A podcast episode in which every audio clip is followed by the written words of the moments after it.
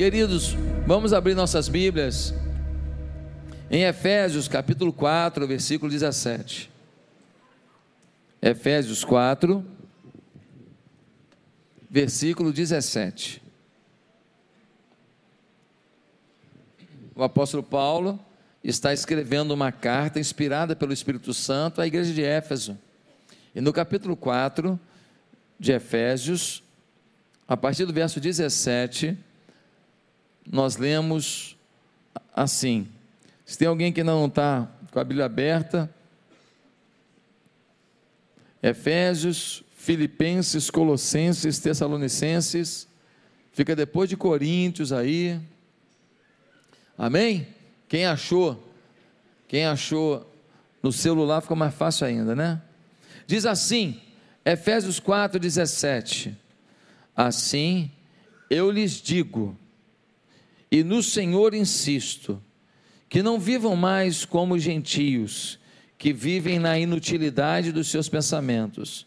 Eles estão obscurecidos no entendimento e separados da vida de Deus, por causa da ignorância em questão, devido ao endurecimento do seu coração.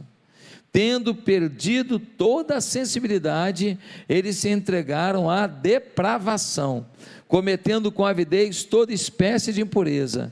Todavia, não foi isso que vocês aprenderam de Cristo. Queridos, na carta aos Efésios, a partir do capítulo 1 e capítulo 2, Paulo diz que a igreja é o corpo vivo de Cristo. E diz que isso se dá pela graça. O que, que ele está dizendo? Ele está dizendo o seguinte: olha, vocês são as mãos, vocês são os pés, vocês são os ouvidos de Deus na terra. Vocês são a manifestação de Deus na terra. Agora, isso não é porque vocês são cheirosos, perfumados e maravilhosos, não. É porque a graça alcançou vocês. Vocês se renderam à graça de Deus. Deus ama vocês. Deus tem plano na vida de vocês. E Deus não desiste de vocês. Muitas vezes você ignora Deus. Você faz do seu jeito, mas Deus não desiste. E aí vem alguém fala alguma coisa, uma música toca no rádio, uma criança fala para você, alguém manda uma coisa pelo WhatsApp, alguma coisa acontece para ativar em você a percepção de que eu te amo, de que eu não desisto de você. Queridos, isso está no capítulo 1 e 2 de Efésios, mas no capítulo 4, ele vai dizer que a igreja está aqui no mundo para cumprir uma vocação. Paulo está dizendo: olha, vocês são o corpo vivo de Cristo, e tem mais, vocês são um corpo vivo, não é para ficar de bobeira, não. Vocês têm um chamado.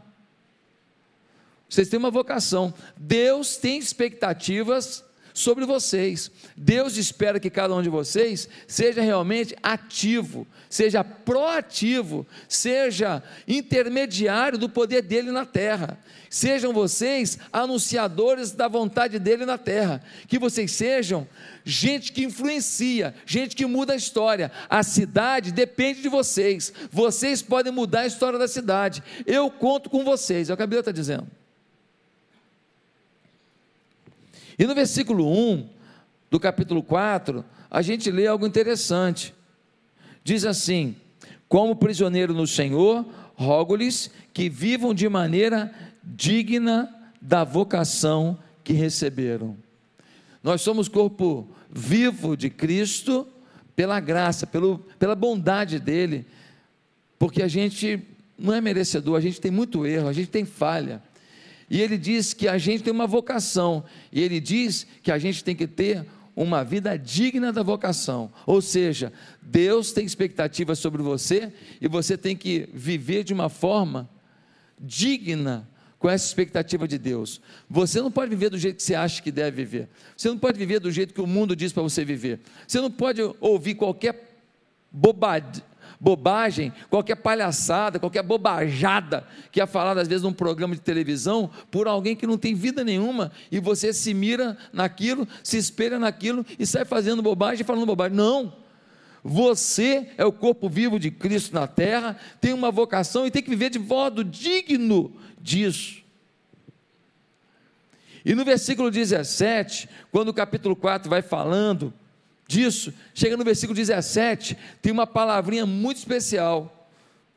Porque no versículo 17 diz assim: Assim, em outras versões, portanto, eu lhes digo e no Senhor insisto que não vivam mais como gentios. Paulo vai falando as coisas e lá para Santa ele fala assim: vamos concluir. Portanto, de tudo isso que eu falei até agora no capítulo, de tudo isso que eu falei, que vocês são um corpo vivo de Cristo, que vocês têm uma vocação, têm que viver de modo digno dessa vocação.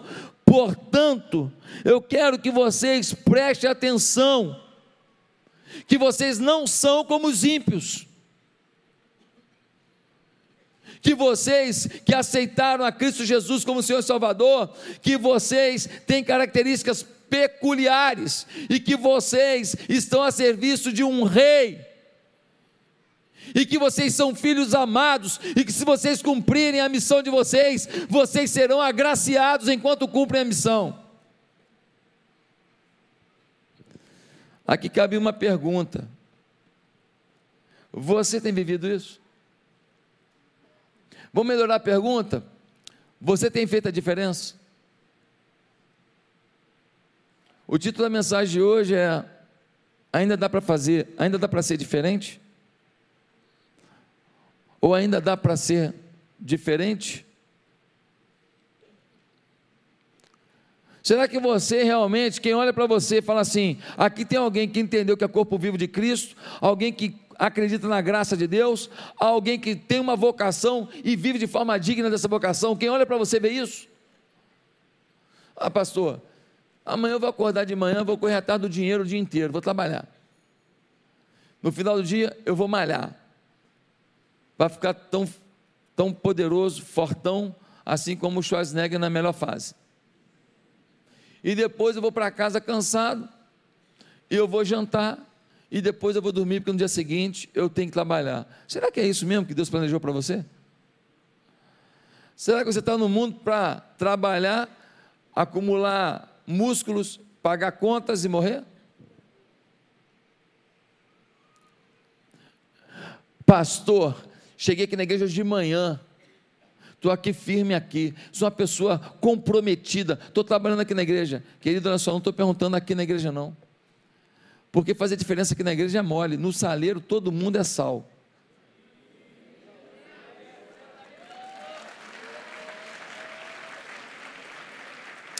É lá fora, querido. É lá fora que eu estou falando. Eu estou falando quando você sai do saleiro, que você vai para lá, se o seu salzinho não faz efeito nenhum. Porque você deixa as coisas que estão em volta de você terem mais força que você mesmo. Eu estou perguntando se quem convive com você no seu trabalho, na sua escola, na sua faculdade, no seu bairro, na sua rua, na sua academia, no seu futebol, se essa pessoa se sente motivada a ser um servo do Senhor. Talvez a maioria aqui diga assim, pastor, mas hoje está difícil, hein? Está complicado, hein? Fazer essa diferença. A pessoa olhar para mim e já ver Deus e querer Deus. Está complicado, hein, pastor? Por quê? Por que está complicado? Ah, pastor, porque o mundo está muito complicado. Realmente, o mundo está complicado. Agora, será que isso é novo? Será que o mundo que o apóstolo Paulo estava vivendo era um mundo tranquilo? Os homens todos com um chapéu na praça, cada mulher que passava, eles falavam: Boa tarde, bom dia, madame. As mulheres todas com roupa até o pé, zero sensualidade, andando e falando: Oh, bendito seja o nome do Senhor. Será que era isso mesmo? Será que nós estamos vivendo um tempo mais difícil do que o deles, e o deles era mamata? Ter um modo digno de Deus? Como é que era a sociedade que Paulo dizia, vivia? Ele diz aqui. Ele fala, primeiro, era uma sociedade de mente corrompida. Repete comigo, mente corrompida. Olha o versículo 17. Diz assim: Assim eu lhes digo, e no Senhor insisto, que não vivam mais como os gentios, que vivem na inutilidade dos seus pensamentos. Inutilidade significa futilidade, significa vazio, significa falta de propósito. O que a Bíblia está dizendo, o mundo vive sem propósito, vive algo vazio. Pastor, mas como é que pode? Eles estão ganhando dinheiro, empreendendo, montando empresa, comprando empresa. Para Deus, tudo isso é vazio, se não tem propósito de Deus nisso. Eles podem comprar o Google, eles podem comprar o Facebook, eles podem comprar a IBM, eles podem comprar o Windows, eles podem comprar a Coca-Cola, eles podem fazer tudo isso, se tornar o homem mais rico da terra. E Deus vai falar assim: para quê? Não te pedi para fazer isso?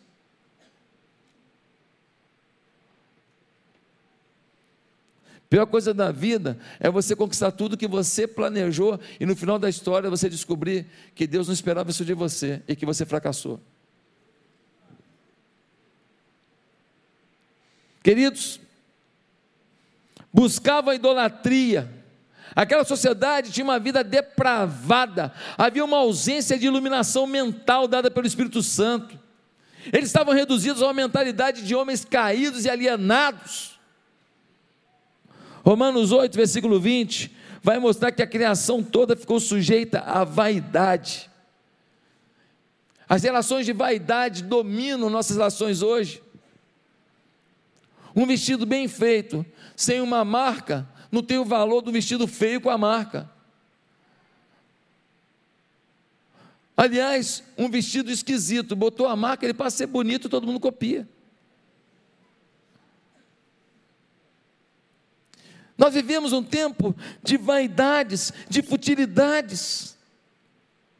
A vida humana, ainda que com muitos projetos, mas a parte da graça de Deus fica sem sentido. Sabe por que tem tanta gente desesperada, em depressão, angústia?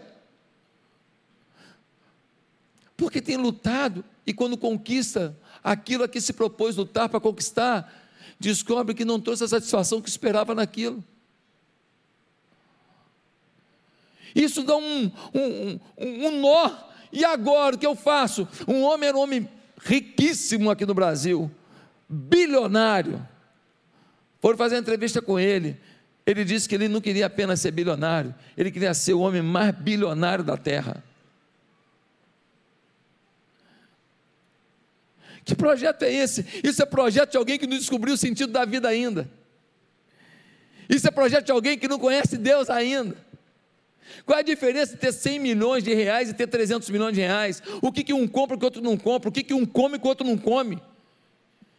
Qual é o hotel que um fica que o outro não fica com esse dinheiro? Mas não, eu quero ser agora o mais, o mais, o plus da terra.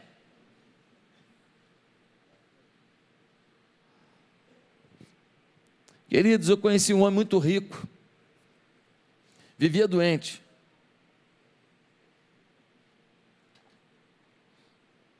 mas trabalhava de cedinho até bem tarde. E alguém diz: não, senão ele morre. Não, é porque ele já está morto.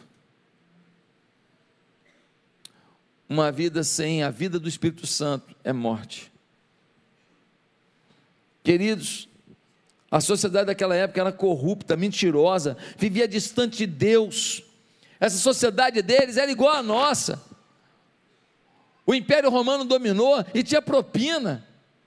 As pessoas conseguiam as coisas com propina para aqueles soldados romanos. Isso não é novo, não. As igrejas eram lotadas de vendilhões. Existiam cultos que tinham orgias, em que prostitutas cultuais vendiam seus corpos e o dinheiro era oferecido ao templo, e os sacerdotes dos templos pagãos usufruíam disso. Ei! Essa história de vender a fé não é nova, não. Dizer que é normal as pessoas, por exemplo, se expor num programa de televisão e ficar lá, fazer sexo na frente de todo mundo, dizer que isso é normal, dizer que isso é evolução, isso é evolução. Não, ó, nós avançamos. Que avançamos? A sociedade não avançou em nada, a sociedade piorou. Você sai do seu prédio, você vai na garagem, você encontra uma pessoa, fala: opa, muito prazer, tá, mudou para cá agora? Não, mora aqui há 15 anos. Ué, então você mora mais tempo que eu, que eu moro aqui há 10. nós não desenvolvemos relacionamentos. A gente não se importa muito com a dor do outro. Morre gente todo dia, das formas mais variadas. Teve um baile funk essa madrugada aqui na cidade. 76 pessoas ficaram feridas numa bagunça que teve lá no final do baile. Aqui na região aqui da Vila Cruzeiro. Aqui na nossa cidade. Alguém falou com você? Não, não importa. Não importa, não, não assusta. Um homem só vendeu mil fuzis para o Rio de Janeiro. Ele se autodenominava o Senhor das Armas. Só ele botou mil fuzis aqui na nossa cidade. A previsão é que nós tenhamos aqui dezenas de milhares de fuzis na mão da bandidagem, na mão das milícias, na mão de pessoas que não deveriam estar, porque são armas de uso exclusivo das Forças Armadas. Estão aí soltas. Colocando em risco a vida de um policial que vai lá defender o seu direito de ir e vir. Político roubar e não ser preso virou normal, sim ou não? Normal. Um dia desse, uma autoridade disse que um cara com 500 mil reais numa mala não quer dizer nada. Não quer dizer para ele, para mim significa muito. 500 mil reais numa mala na mão de um político, quer dizer nada, não, não, não prova nada, não, não prova nada, não prova nada. O que prova é um cara com a galinha. Pulou no muro, pegou uma galinha, isso que prova, prova, prova que está com fome, talvez. Irmãos, uma sociedade que diz que criança pode ser adotada por qualquer tipo de família, está errado. A maioria não fica casado hoje e separa por bobagem. Bobagem. Separou por quê? Ah, porque a gente brigou e eu falei que não ia falar, não ia pedir perdão, não. E ele? Ele também falou que não ia pedir, não. Aí eu dei o dedinho para ele e falei: tá de mal? Tô. Aí eu peguei todos os presentes que ele me deu na fase do namoro e devolvi tudo, pastor, devolvi mesmo, não quero nada dele. Ah, que lindo! Nossa, quanta maturidade! Vivemos um tempo, gente, de mente corrompida. Um, um, um membro do Supremo Tribunal Federal, há um tempo atrás, ele fez uma declaração sobre pessoas que é, é, roubam e, e, e, fazem caixadores para campanha. Ele falou que caixadores não deveria ser crime, não. Quer dizer, então que eu vou lá e eu falo assim: ó, você me dá aqui 10 milhões para minha campanha. Aí, quando eu for governador, eu dou um jeito de botar você para dentro fazer uma obra e você tira a diferença dos 10 milhões. Mas olha, esse dinheiro aqui, 10 milhões, não vou botar no meu bolso, não. É caixa 2 de campanha. Aí não é erro, não. Quando o membro do Supremo fala isso, está tudo invertido. O que era errado agora é certo. E nós não temos direito de falar o contrário. Um dia desse, um programa de televisão, uma mulher botou uma situação de um traficante ferido e um policial ferido. Aí ela falou assim: quem está mais ferido é o traficante do que o policial. Ela falou assim: quem acha que o médico só pode atender um? Quem acha que ele tem que atender o traficante? Quem acha que ele tem que atender o policial? Aí um cara foi para o lado policial. O restante dos convidados da apresentadora foram todos para o outro lado. Sabe o que aconteceu com o cara que estava lá de lá? Ele ficou com vergonha de estar lá. Não, é porque eu, eu entendi, começou a se justificar. Porque todo mundo foi lá achando que o traficante tinha que ser atendido primeiro. E ele achou que era o policial. Ele começou a se justificar. Hoje, nós somos tudo. Vai, é, Maria vai com as outras. Ué, você pensa isso, é o direito dele. Não estou aqui justificando quem que tem que cuidar primeiro, não. Só estou dizendo que a gente agora Quando vê um comportamento, se a gente pensa diferente, tem, tem medo de falar, senão a gente vai ser criticado, pode ser mandado embora do emprego, ainda mais na televisão. Pode perder o emprego. Eu acho que na cabeça dele pensou assim: meu Deus, você está achado disso ou daquilo. Naquela sociedade a mente estava corrompida. O texto diz: pensamentos de inutilidade. Segunda característica daquela sociedade, uma sociedade de coração endurecido, uma mente, uma mente distorcida e um coração duro para sentir o que Deus está falando. Dá uma olhada no versículo 18, diz assim: Eles estão obscurecidos no entendimento e separados da vida de Deus, por causa da ignorância em que estão, devido ao endurecimento do seu coração. Eles são ignorantes sobre a minha manifestação, Deus está dizendo, porque eles têm um coração duro. Gente, que tempo de coração duro! Quanta dureza! Quanta dureza para tratar um casamento, quanta dureza de filho em relação aos pais, quanta dureza de pais em relação aos filhos. As pessoas estão insensíveis. Você sabe que tem umas cirurgia, cirurgias no cérebro que se o bisturi tocar em determinada parte do cérebro, isso acaba tirando um pouco do senso da pessoa, um pouco assim da, da, da dos limites da pessoa, e essa pessoa pode ficar assim meio desavergonhada e falar coisas que ela não falaria normalmente. Ela pode sair falando certas coisas assim, veio ela fala mesmo. Mas aí foi uma cirurgia, foi um bisturi.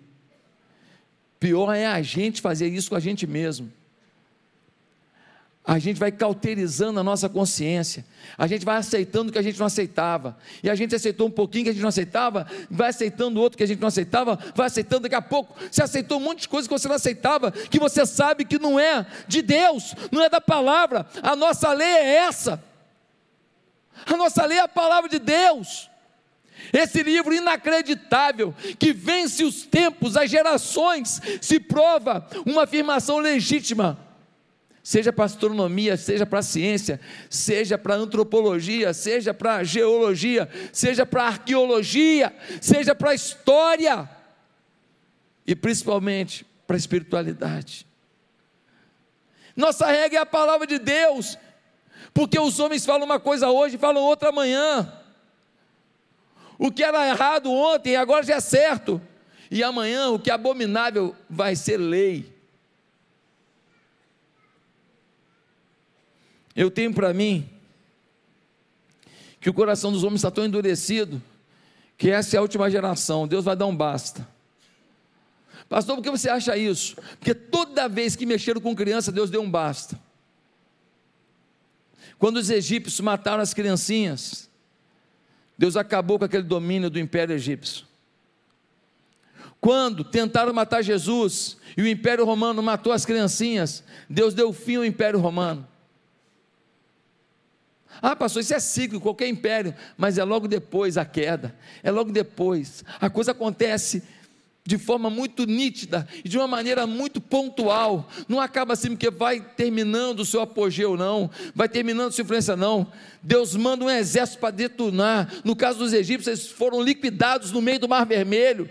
Deus não aguenta quando mexe com a criança. E se tem uma coisa que hoje a nossa sociedade está fazendo por causa da dureza do coração, é colocando as crianças as crianças, numa situação de acusação, de risco, numa situação de sexualidade distorcida, numa situação que daqui a pouco pode gerar até pedofilia, como lei. Não duvide disso. Não duvide. Queridos, concessões constantes geraram uma nova consciência na vida de muita gente, nós precisamos evitar um coração endurecido. A palavra grega aqui para insensíveis significa ficar calejado. Ou seja, eu vou ficando calejado naquilo, calejado, calejado. Daqui a pouco eu não sinto mais nada, tá grossa a casca. Eu não sinto mais nada. Naquilo ali está tudo bem para mim. Quantas vezes você está no futebol, fala uma bobagem, você se cala. Você é frouxo. Mas você vai ouvindo, vai ouvindo, vai ouvindo. Uma semana, duas semanas, os caras falando sobre pecado, os caras falando sobre erro, os caras falando sobre urgia, os caras falando sobre casa de prostituição, os caras falando, você fica ouvindo, você acha que é erro, mas você não fala, você fica ouvindo, ouvindo, daqui a pouco aquilo começa a entrar no seu imaginário, daqui a pouco aquilo já tomou você e você não tem consciência. Vai por mim. A palavra de Deus é clara que nós temos que ter corações quebrantados. O cara um dia virou para mim, falou para mim, estava com a mulher que estava adulterando. Ele virou para mim e falou assim: Pastor, pode até parecer estranho, mas Deus botou essa mulher na minha vida. Falei, Deus botou? Sério mesmo? Quer dizer então que você está com um problema no seu casamento, você não tenta de todas as maneiras resolver, você não tenta de todas as maneiras é, é, consertar, e aí no meio do caminho, antes você definir o final daquela história, entra uma pessoa, foi Deus que botou. Rapaz, esse negócio é tremendo. É a primeira vez na Bíblia. Na Bíblia da sua vida. Porque na Bíblia de Deus não tem isso não, cara. Toda vez que teve adultério na Bíblia é pecado, mas na sua vida é bênção de Deus. É milagre do Senhor. Deus respondeu a minha oração. Olha que isso. Vocês lembram o cara em Brasília agradecendo a propina? Senhor, tu sabes que nós precisamos. Dinheirinho. Senhor, nós somos fracos. Abençoa essa propina, meu Pai. Gente, que loucura! Que loucura! E quantas igrejas que podem por aí estar falando assim: ei, se você trouxer seu dízimo e sua oferta, você vai receber uma bênção de 10 mil reais até o final do ano. Mentira. Se você comprar essa água aqui e levar para o seu parente enfermo, ele vai tomar essa água e vai resolver um problema na vida dele, vai mesmo, vai matar a sede.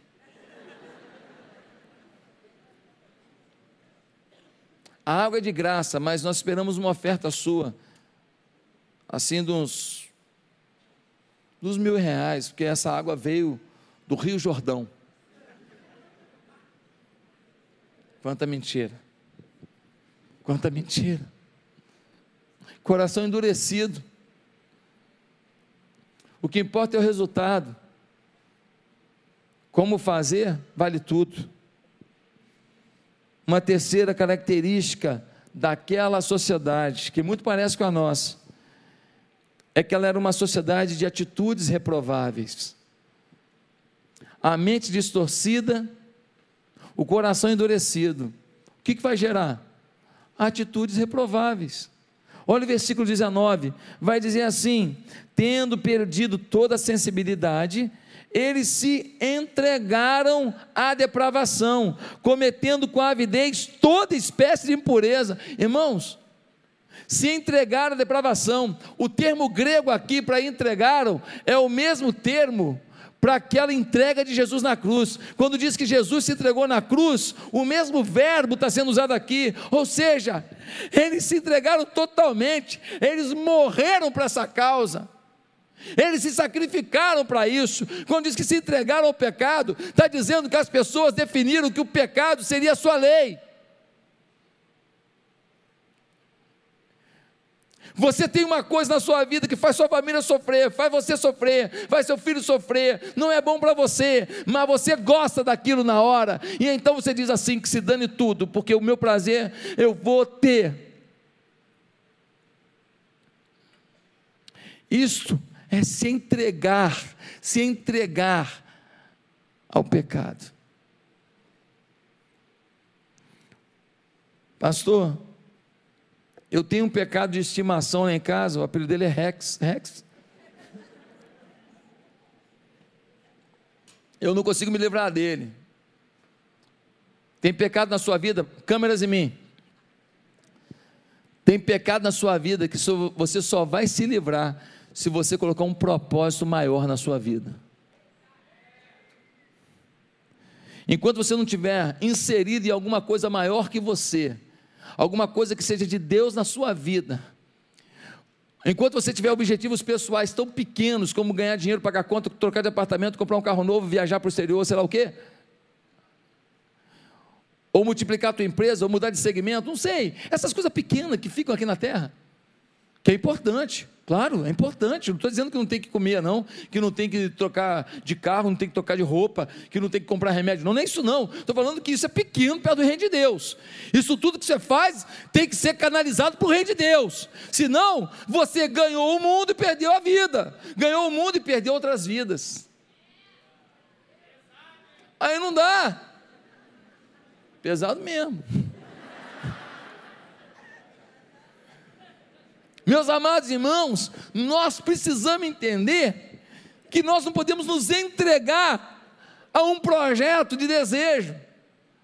Quem tem que definir o rumo da sua vida não é uma coisa que é forte para você, uma atração para você, um gosto para você, e sim um projeto, um propósito, um alvo, algo maior lutando por algo maior. Nessa hora, os nossos desejos e pecados se apequenam diante do nosso desafio, do nosso propósito. Ah, pastor, eu queria te falar uma coisa. Eu estou na igreja, eu sou uma pessoa que procuro fazer tudo na boa. Eu acho que isso aí não é para mim, não. Eu vou pregar um sermão aqui em breve.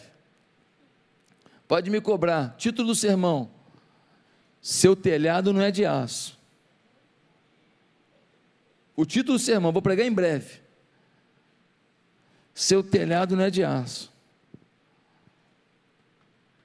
Sua vida muda de hoje para amanhã, tá? Uma escorregada que você dê muda a sua história. Seu filho está indo muito bem, mas você tem nora. Sua filha está indo muito bem, mas não casou ainda. Seu casamento está muito bem, mas não chegou uma doença.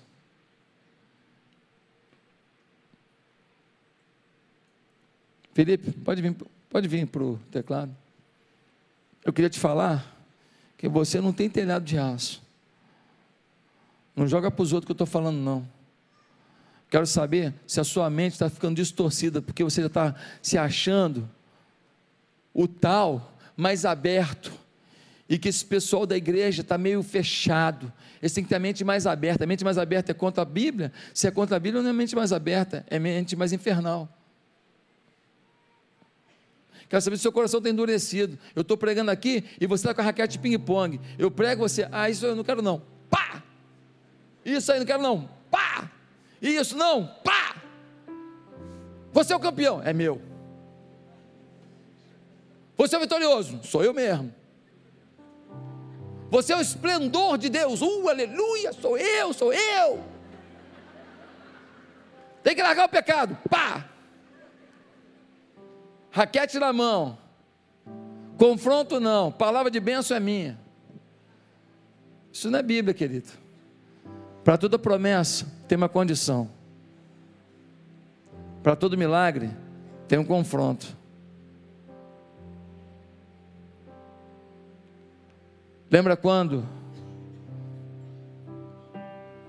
a irmã de Lázaro disse: Senhor, meu, meu irmão morreu. Se o senhor tivesse aqui, ele não, tiver, não teria morrido.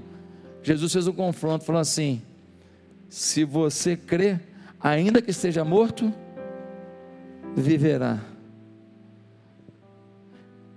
E aí ele fala para o pai: Pai, eu creio, porque o senhor sempre me ouve. Jesus crê, ele faz uma oração e fala assim: tirar a pedra. Ele tirou a pedra e fala assim: Lázaro, vem para fora. Os estudiosos dizem assim que ele teve que dizer Lázaro, porque se ele não falasse isso, dissesse: vem para fora, todos os mortos de todos os tempos sairiam da tumba. Pelo poder e autoridade do nome de Jesus. Nós estamos ficando macaco de imitação. O mundo fala, a gente imita. E a gente quer ser feliz vivendo fora da palavra e vivendo no contexto do mundo. Mas se o mundo está feliz, aonde que ele está feliz? Você está vendo o mundo feliz? O menino estava na, na escola, primeiro dia de aula, criança. Aí começou a chorar. Ah! A professora falou assim: está chorando por quê? Eu quero a minha mãe. Mas eu sou sua mãe. Eu quero meu pai. Ele vê as crianças chorando, ele chora também. Ele esqueceu que está diante da mãe dele. O choro dos outros não tem nada a ver com ele. Ah, meus amados irmãos, diante dessa sociedade, perguntamos: ainda dá para ser diferente? Opa, eu tenho uma boa notícia, dá uma olhada no versículo 20. Versículo 20 vai dizer assim: Todavia, não foi isso que vocês aprenderam de Cristo. Para esse colapso todo, tem aqui uma conjunção que Paulo adora usar. Tem um todavia. Quando Paulo estava falando, ele estava dizendo para todos: olha, pode estar tá tudo errado, mas deixa eu te falar, tem um todavia, hein? Todavia, em Cristo a gente aprende diferente. Ei, deixa eu te falar uma coisa: você é o todavia de Deus. Você é aquele que contrapõe o que o mundo diz. Você é aquele que contrapõe o que a imprensa maldita às vezes fala, não é imprensa boa, é maldita. Mentiras. Empurra as pessoas para um tipo de vida que não produz felicidade, e a maior prova disso é o próprio meio que eles vivem. Maluco, perdido às vezes, sofrido às vezes, e eles ensinam para os outros a viver esse estilo de vida, não leva a nada. Quem é que já viu essa novela Apocalipse? Quem já viu algum capítulo? Eu vi dois capítulos só. Legal. Não é a Bíblia certinho, é, um, é uma novela. Mas eu achei legal. Faz as pessoas pensarem um pouco que essa vida não se resume a 40, 50, 60 anos de vida, que essa vida não se resume a um, um trecho de tempo em que eu nasço, amadureço, envelheço e morro, e que muitas vezes a gente nem chega a envelhecer. Queridos irmãos, a sociedade tem agido assim, todavia, temos que andar diferente. Todavia, Cristo nos ensina a andar diferente. Todavia, em Cristo podemos fazer a diferença.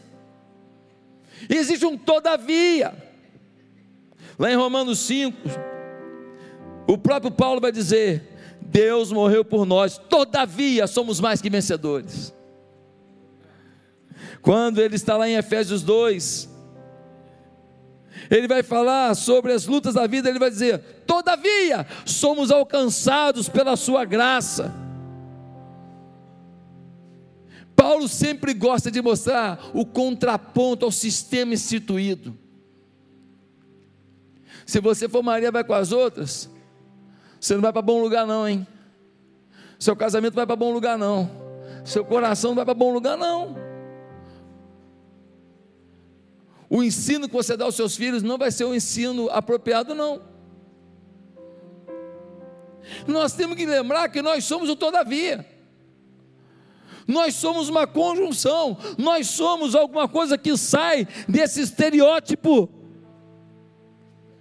Hoje, no, no evangelicalismo brasileiro, podemos comprar a benção. Tem horóscopo crente, aquela caixinha de promessa. Leu a Bíblia hoje? Ali que você leu? Caixinha de promessa.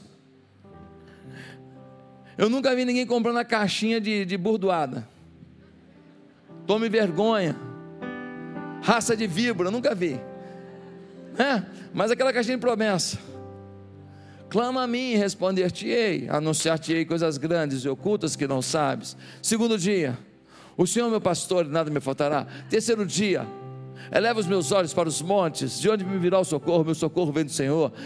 Quarto dia, lâmpada para os meus pés e a tua palavra, e luz para os meus caminhos.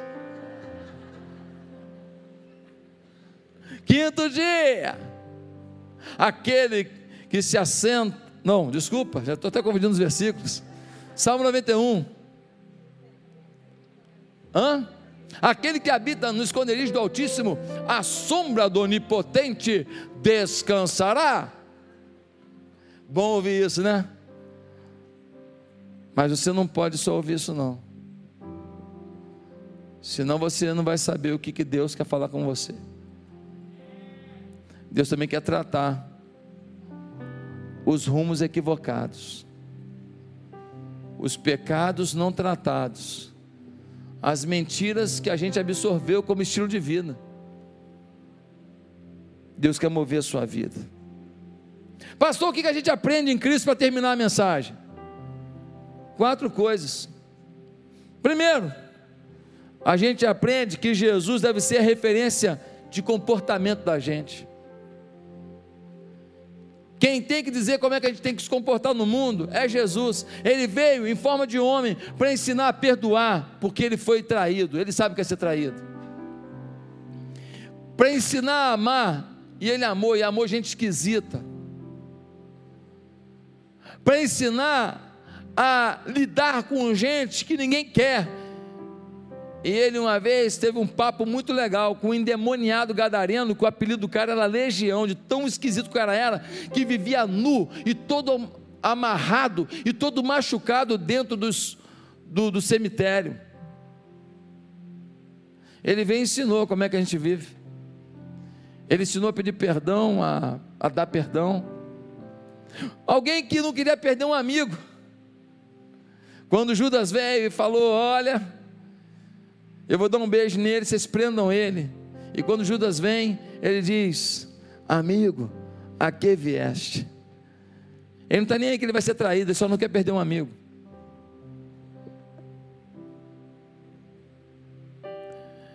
Ele é o nosso exemplo de comportamento. Ele também é a nossa referência para interpretar a Bíblia. Tem muita gente interpretando a Bíblia, pega um texto do Velho Testamento, direcionado ao povo de Israel e começa a viver uma coisa que não é bem aquilo que o texto está dizendo. A Bíblia tem que ser interpretada a partir de Jesus, ele é a nossa referência de interpretação bíblica.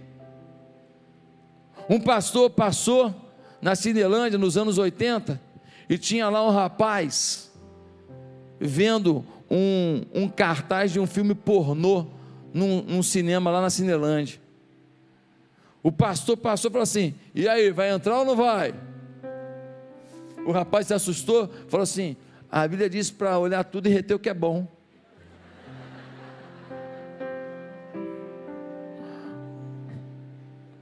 Meus amados irmãos, nós temos que interpretar a Bíblia à luz de Jesus. Os bereanos estavam ouvindo o que era dito sobre o Evangelho. Eles foram na Escritura e confrontaram e falaram: o que isso que a Escritura diz no Velho Testamento tem a ver com o que Jesus está dizendo. A interpretação da Bíblia como um todo, ela tem que passar por Jesus. Ele é o autor, ele é o principal, ele é a figura central da Escritura Sagrada. No Velho ele é anunciado, no Novo ele veio e anuncia o seu retorno. Em terceiro lugar, Jesus deve ser a nossa referência de comunhão. Comunhão. Jesus falava: amem-se uns aos outros como eu amo vocês. Jesus nunca rejeitou alguém arrependido. Nunca. Nunca. Olha que o Pedro negou três vezes. E no final Jesus encontra com ele e fala: Pedro, você me ama? Amo. Você me ama? Amo. Você me ama? Amo. Então é o seguinte: cuida das minhas ovelhas. Eu confio em você. E no dia de Pentecoste, Pedro prega um sermão e três mil pessoas se convertem. Ele se torna um grande líder da igreja. Jesus não desistiu de um homem arrependido. Queridos, a igreja não é perfeita, não mas você tem que amar. A igreja não é o céu, não tem aqui só anjinho voando, e nem o inferno, só diabinho com garfo. Alguém disse que a igreja é meio purgatório. Purgatório é uma teologia católica que diz que quando você morre, você fica purgando o pecado num lugar, pagando os pecados. Na Bíblia não fala disso, não. A Bíblia não, não afirma isso. Mas na igreja, ora você vê alguém um comportamento tão bonzinho, isso se edifica. Ora alguém te dá uma canelada para você aprender a perdoar. Ora alguém ora com você, jejua com você e você cresce na fé. Ora alguém pisa no seu pé para você aprender que na igreja tem gente, não tem anjo não. E a igreja faz a gente crescer, avançar com os bons e com os que não são tão bons ainda. E a gente cresce, a gente avança. Você lembra quando o endemoniado gadareno encontrou com Jesus? Ele não queria ficar com a família, não foi? Ele ficava nu, lá na, no cemitério. Quando ele se converte, Jesus liberta ele. Ele fala para Jesus: Jesus, para onde o senhor for, eu vou. Eu vou com o senhor para qualquer lugar. Jesus fala para ele assim: Não, você, por causa do pecado, por causa dos demônios, você perdeu a comunhão. Vai para tua casa, vai abraçar a tua família. E ele volta para casa. Jesus é a nossa referência de comunhão. Nós temos que nos amar na igreja. Nós temos que nos ajudar. Ele pisou na bola, ele ajuda. Ele pisou na bola, ela ajuda. Ela pisou na bola, ela ajuda. Nós temos que estar um ajudando o outro. A igreja não está aqui para julgar, não, meu filho. A igreja não está aqui para acusar, não. A igreja está aqui para dizer: Eu estou contigo para reaver o caminho, para recuperar o que você perdeu. Essa é a igreja. Não, mas olha, o pecado ali do fulano eu tenho, esse eu não tenho. Ah, é? Você agora classifica qual o pecado que Deus gosta, né? Em último lugar, Jesus deve ser a nossa referência de intimidade com o Pai.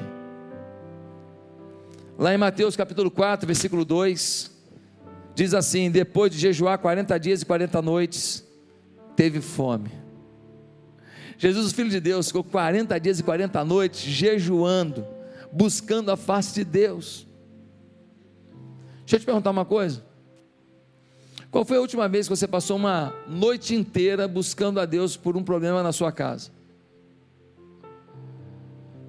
Qual foi a última vez que você passou uma noite inteira em oração, Bíblia, louvor, oração, Bíblia, louvor, oração, Bíblia, louvor, oração, Bíblia, louvor, dizendo: Deus, age sobre a minha vida, age sobre a vida da minha família, age sobre os meus negócios, age sobre, age sobre o meu coração.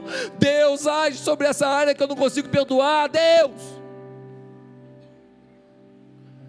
O filho de Deus ficou 40 dias buscando o Pai para enfrentar as lutas dessa vida. E a gente não perde uma noite. Mas numa festa a gente já perdeu. Mas numa virada de ano, comendo, a gente já perdeu.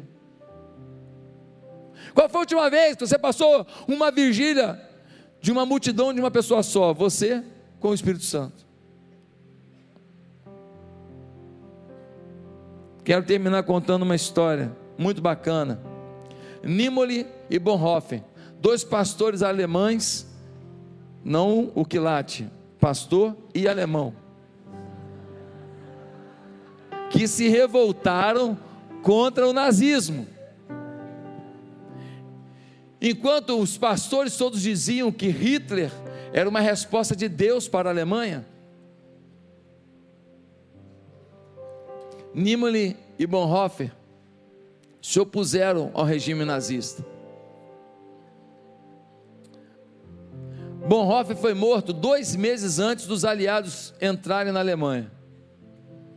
Por dois meses ele não teria morrido. No dia que os soldados vieram pegá-lo para matá-lo, ele estava dirigindo um culto na cadeia, com a Bíblia aberta. Quando os soldados falaram, Bonhoeffer, vem com a gente. Ele fechou a Bíblia, orou, cumprimentou cada pessoa que estava naquele culto, foi no ouvido de Nímole, seu grande amigo, disse: Não se preocupe, eu não estou indo para a morte, eu estou indo para a vida. Se somos íntimos de Deus, nem a morte nos assusta, quanto mais uma dor dessa vida. Se somos íntimos de Deus, nós vamos vencer esse mundo, porque nós somos o todavia. Nós somos o contraponto, nós somos a oposição a esse sistema. Nós estamos com Cristo, e se falar diferente do que Cristo diz, nós ficamos com Cristo, sem magoar ninguém, sem xingar ninguém, sem acusar ninguém, porque nós estamos aqui para estender a mão. O adúltero, o ladrão, para Deus tudo é pecado. O corrupto, o líder de vaidade. Ah, eu sou o líder aqui. O líder, o vaidoso por causa do dinheiro que tem. Talvez entre na fila mais rápido do que o outro, que tem um pecado que você abomina. Quero te perguntar: você quer ser o todavia de Deus mesmo? Você quer ser oposição a isso tudo mesmo? Você está fechado com Jesus? Você quer mudar a sua história? Você quer viver algo mais lindo com Deus? Você quer que Ele conduza cada passo seu? Você quer ter uma fé diante do problema que você está vivendo? Uma fé genuína, real, profunda. Curva a sua cabeça. E se você quer hoje uma nova vida com Jesus, um novo propósito com Jesus. Eu queria que você orasse comigo onde você está. Ninguém precisa ouvir, não. Aonde você está?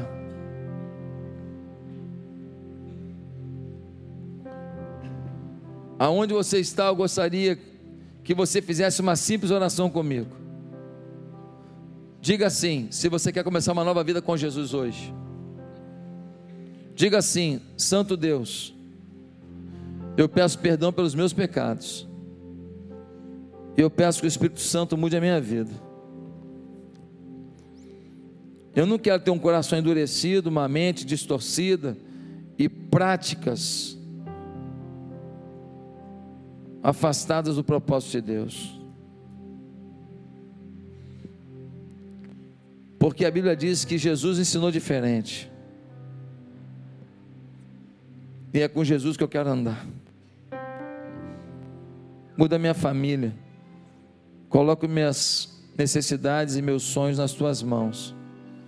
Em nome de Jesus eu oro.